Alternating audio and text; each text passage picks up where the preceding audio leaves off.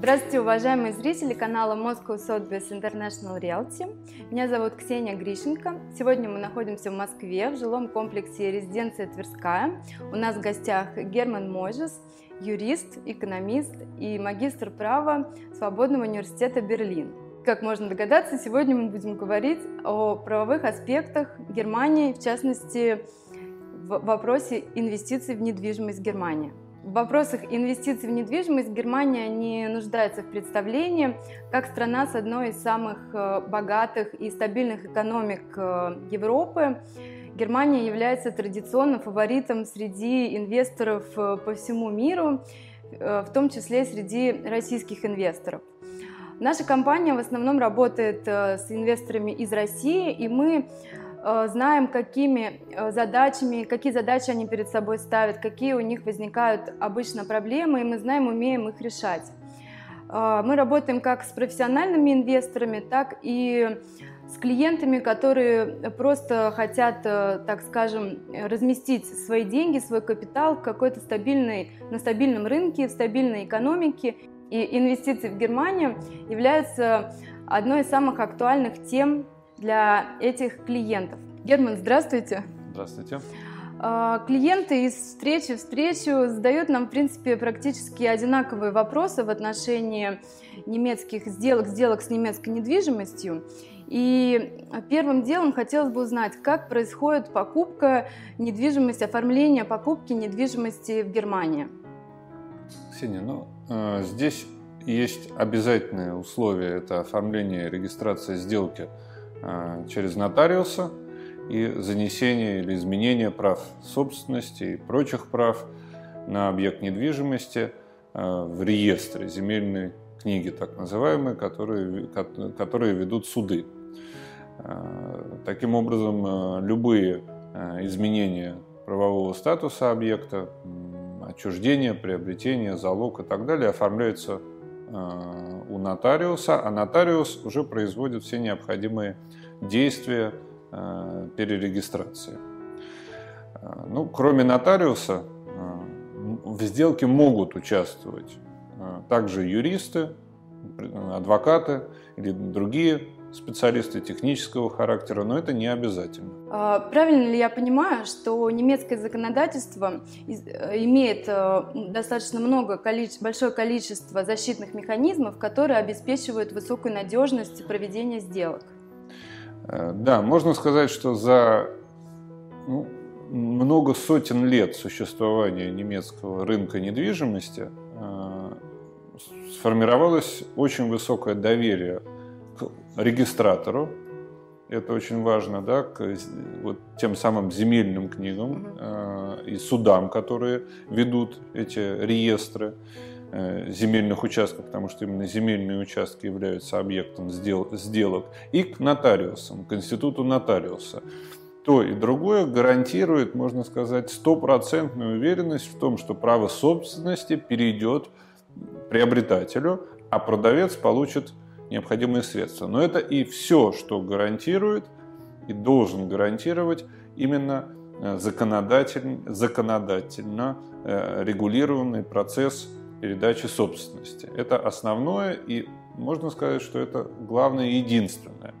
Это не касается экономической безопасности сделки, да, экономических показателей или технического состояния объекта. Ну, в общем и в целом, за исключением очень немногих э, параметров. Таким образом, получается, что несмотря на высокий консерватизм этого рынка и защищенность, Э, покупателю, инвестору самостоятельно провести сделку достаточно сложно? Э, ну, технически, технически э, покупатель даже без знания чего-либо, каких-либо юридических, правовых да, аспектов, технического понимания относительно объекта, может приобрести объект недвижимости. И, скорее всего, эта сделка будет проведена. Даже если сделка срывается по каким-то угу. либо причинам, то э, приобретатель, который уже, может быть, внес даже деньги на третейский счет, он рисует, рискует только потерять часть расходов на оформление сделки, если продавец не сможет их в солидарном э, с ним поделить да, эти расходы. Но потерять деньги, да, заплатить, угу. если э, он пошел к нотариусу, да, и это не какая-то мошенническая сделка, угу. да, потерять деньги и не получить собственности, это практически невозможно. Такого не происходит э, никогда. Но если э, объект, с объектом связаны какие-то экономические риски или технического характера, угу. да, что тоже является экономической, это не сделка приобретения Э, нового объекта, новой квартиры, например, у всем известного крупного девелопера, то, конечно, э, как любая сделка, как любая инвестиция, это требует дополнительного проверки и контроля. Но если вот речь идет о самых простых сделках, да, приобретение земли у девелопера под строительство, например, небольшого собственного дома, э, земли, у которой нет истории, земля была нарезана да, и, и выделена только вот под строительство какого-то отдельного может быть, коттеджного поселка, или это квартира, которая тоже только построена, у нее нет истории у этого объекта, да, у, этого, у этой отдельно взятой э, квартиры. Во всех остальных случаях, конечно, нужно полагаться на ну, экспертизу специалистов. То есть основная задача инвестора, планирующего размещать капитал, деньги, вкладываться в Германию, это выбрать, правильно выбрать объект, правильно выбрать стратегию, правильно выбрать, проверить Э, тот объект, который ему рекомендуют. Да, я бы начинал со стратегии, конечно, с общего, поскольку немецкий рынок недвижимости э, последние, наверное, уже более 10 лет э, ну, радуется огромному спросу, огромному спросу, который постоянно растет. Рынок определяется не покупателями, соответственно, да, а продавцами. Спрос на объекты очень-очень высокий. В связи с этим и приобрести хороший объект очень сложно. И э, выигрывает тот, кто быстро принимает решение. Чтобы быстро принимать решение, нужно определиться со всеми неизвестными до того, как э, выходить на сделку или до того, как э, тратить какие-то ресурсы для поиска объекта. Да, это связано и с инвестиционной стратегией, финансовой стратегией, да, возможность привлечения угу. кредитных угу. средств и так далее, и так далее. Все это нужно определить, как мне кажется, заранее, прежде чем заниматься поиском конкретного объекта. Нужно определиться, если это требует тот объем сделки с партнерами, да, если необходима mm-hmm. юридическая проверка mm-hmm. или техническая проверка э, этого объекта, значит, их тоже нужно определить заранее. Нужно выбрать, э, может быть, даже нотариуса своего доверия. Локацию. Да, локацию, безусловно. А вот потом, да, уже, да, естественно, mm-hmm. выбирает локацию, сегмент и так далее, и так далее. Допустим, наш инвестор уже определился с стратегией, с э, профилем риска, с классом активом, с локацией и так далее.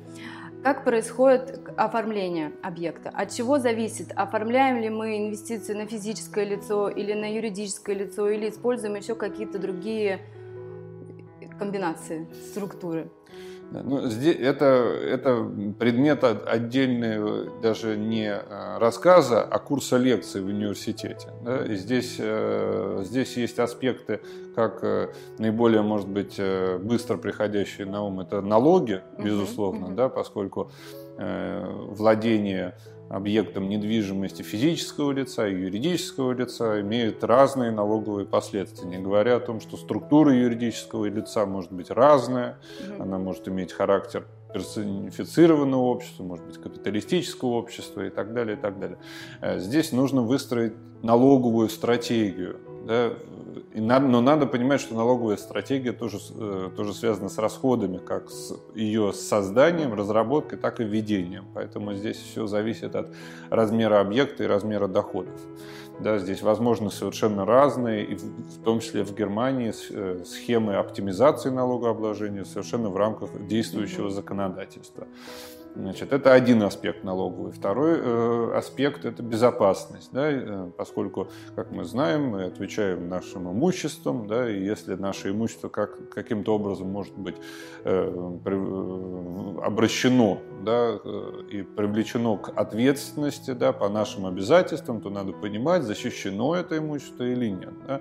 Нужно ли э, выделять, э, допустим, объект недвижимости в отдельную компанию, отдельное юридическое лицо, которое не отвечает само по себе ни по каким обязательствам. Или такой необходимости нет, да, если вы не ведете э, сами, как физическое лицо, какой-то хозяйственной деятельности, нет рисков, что вы можете отвечать по каким-то обязательствам. Это еще один аспект. Еще один аспект – публичность.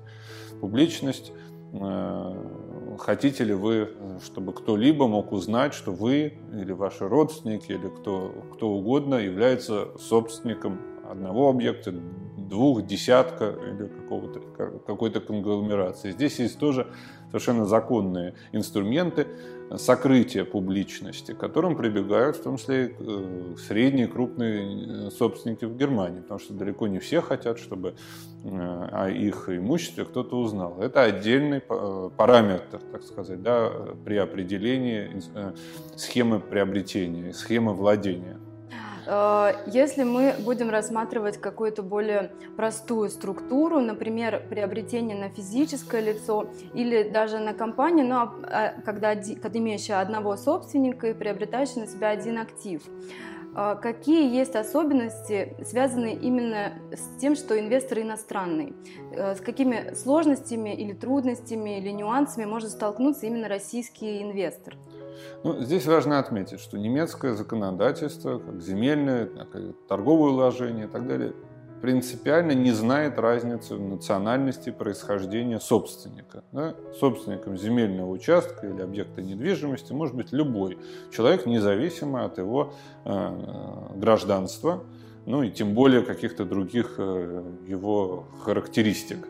Да? Здесь э, законодательство не знает различий. Э, Основное, наверное, э, э, причина, почему нужно, на что нужно обращать внимание, это финансовое законодательство, это финансовый контроль. Это вопрос комплайенса, вопрос открытия счета, вопрос проведения платежей и так далее. Это, безусловно, безусловно имеет место быть. И здесь происхождение капитала для России, э, которая относится к странам третьей категории риска, да, требует особых условий да, подтверждения происхождения капитала. Это возможно. И счет возможно открыть, и деньги возможно перевести, но это не, нельзя сделать ну, автоматически, как бы это мог сделать, например, голландец или э, бельгиец или француз в Германии, если нет никаких оснований ему не доверять. Э, в остальном э, здесь нужно понимать только нюансы со знанием языка. Да? На сделке должен присутствовать переводчик. Нотариус должен убедиться, что вы его понимаете, что покупатель его понимает с переводчиком. Переводчик это должен э, отвечать за то, что он переводит, поскольку договора читаются во время сделки. Хотя часто на сделке не присутствует ни покупатель, ни, ни продавец, а присутствуют их представители. Да, тогда можно сэкономить на, на переводчике, поскольку ну, квалифицированные покупатели все-таки заранее ознакомляются с договором, с текстом договора, изменения в него не вносят. А если вносят, то они формального характера, и на это есть доверенность. Да. В этом случае ну, на сделке не надо присутствовать, но в остальном каких-то особенных э, нюансов э, здесь нет. Здесь э, можно обратить внимание на то, что владение юридическим лицом да, долями не регулирует, не, ограничивает, не ограничивает также иностранных лиц, но вот вот управление, быть директором компании может вызвать вопросы у налоговых органов. Опять же, это связано с финансовым, скорее, не с торговым уложением, да,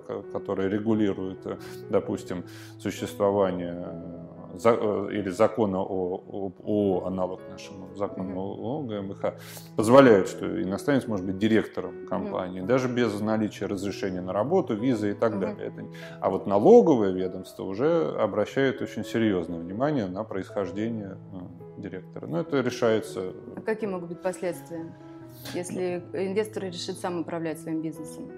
Вопрос, тут вопрос формально, кто будет директором юридического лица. Если директор юридического лица при регистрации является э, гражданин России, у которого нет вида на жительство, нет разрешения на пребывание э, в Германии, нет адреса, то, скорее всего, просто налоговый номер не будет присвоен. Угу. Юридическое лицо будет зарегистрировано, а налоговый номер, который необходим для, угу. все-таки для работы, он присвоен не будет часто бывает так, что э, на это не обращают внимания. Консультанты не предупреждают. Да? Mm-hmm. Зарегистрировать компанию просто, в этом нет никакой сложности. Это можно сделать перед, э, по доверенности mm-hmm. один раз приехать подписать э, счет в банке. Да? Это должен сделать директор. А вот дальше могут быть сложности. Поэтому здесь есть разные механизмы. Нужно, можно назначить еще одного директора mm-hmm. немецкого или только на время регистрации. В общем, это, это можно решить без каких-либо рисков. Но на это нужно обращать, обращать внимание, потому что иногда это вопрос времени.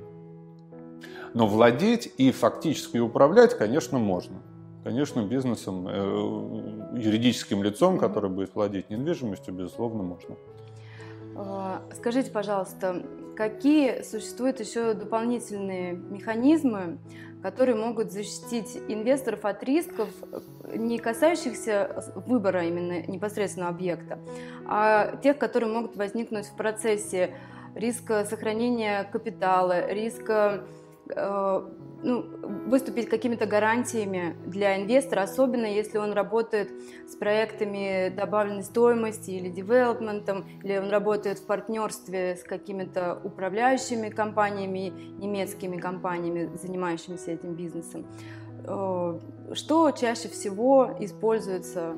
Ну, Здесь, может быть, нужно немножко, я как юрист привык все-таки быть скептиком и предупреждать, и э, предупреждать о рисках, да, и пытаться предотвратить какие-то сложности, да, проблемы. Надо понимать очень, очень э, четко, что ни риэлтор, да, ни агент, который э, предлагает объект, ни нотариус не несут ответственность за экономическое и техническое состояние объекта. Они отвечают только за формальное предоставление документов, это, за это отвечает агент, а в общем-то просто за указание на объект, да, этого достаточно. В принципе, этого достаточно для того, чтобы агент получил, имел право получить вознаграждение. Ему достаточно просто назвать адрес, назвать объект, и он уже заработал свое вознаграждения. Да? А вот уже проверка объекта, это он может делать или может и не делать. Это все зависит от того, кого какие вы выбрали, какие были договоренности и чем рискует агент. Потому что юридически он не обязан это делать. Но, конечно, он должен в рамках какого-то своего сохранения репутации, ну и общей деловой практики, он что-то должен делать.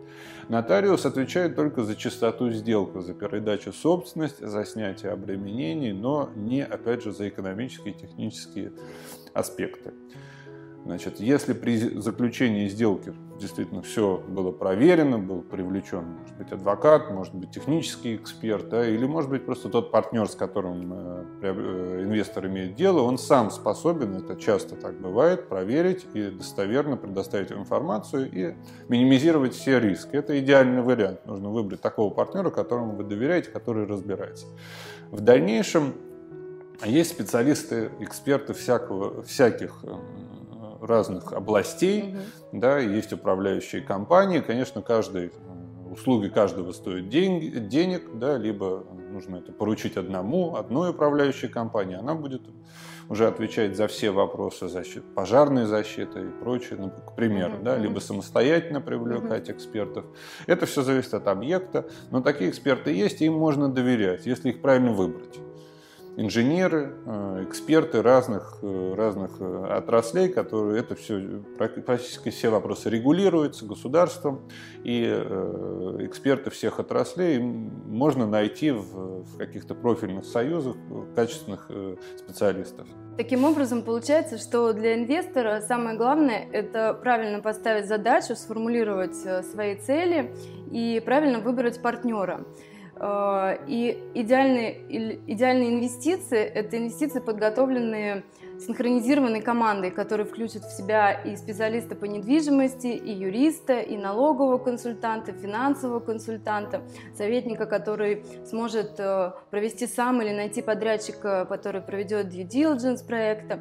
И все, совокупность всех этих факторов, оно приведет инвестора к ожидаемому результату.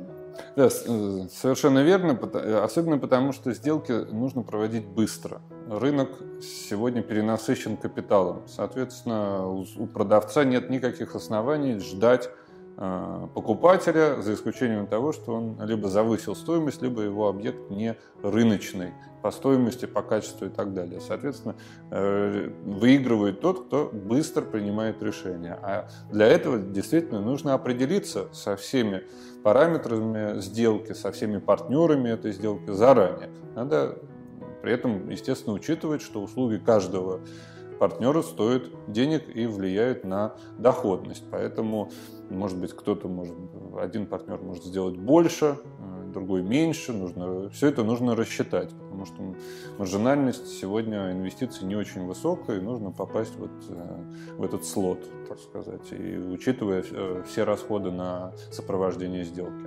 А, таким образом, инвесторы, обращающиеся в нашу компанию, могут получить комплексные рекомендации по правильному структурированию своей сделки, своих инвестиций, правильному подходу и могут рассчитывать на помощь э, специалистов всех областей, которые необходимы при принятии решений, при правильном позитивном инвестировании. Такой сложный, но в то же время привлекательный рынок, как немецкий. Герман, большое вам спасибо за интересную беседу, за погружение правовые аспекты немецкого рынка. Спасибо за интерес. Дорогие друзья, если у вас остались еще какие-то вопросы, пожалуйста, напишите в комментарии, ставьте нам лайки, подписывайтесь на наш канал и ставьте колокольчики, чтобы не пропустить следующие выпуски. Большое спасибо, до свидания.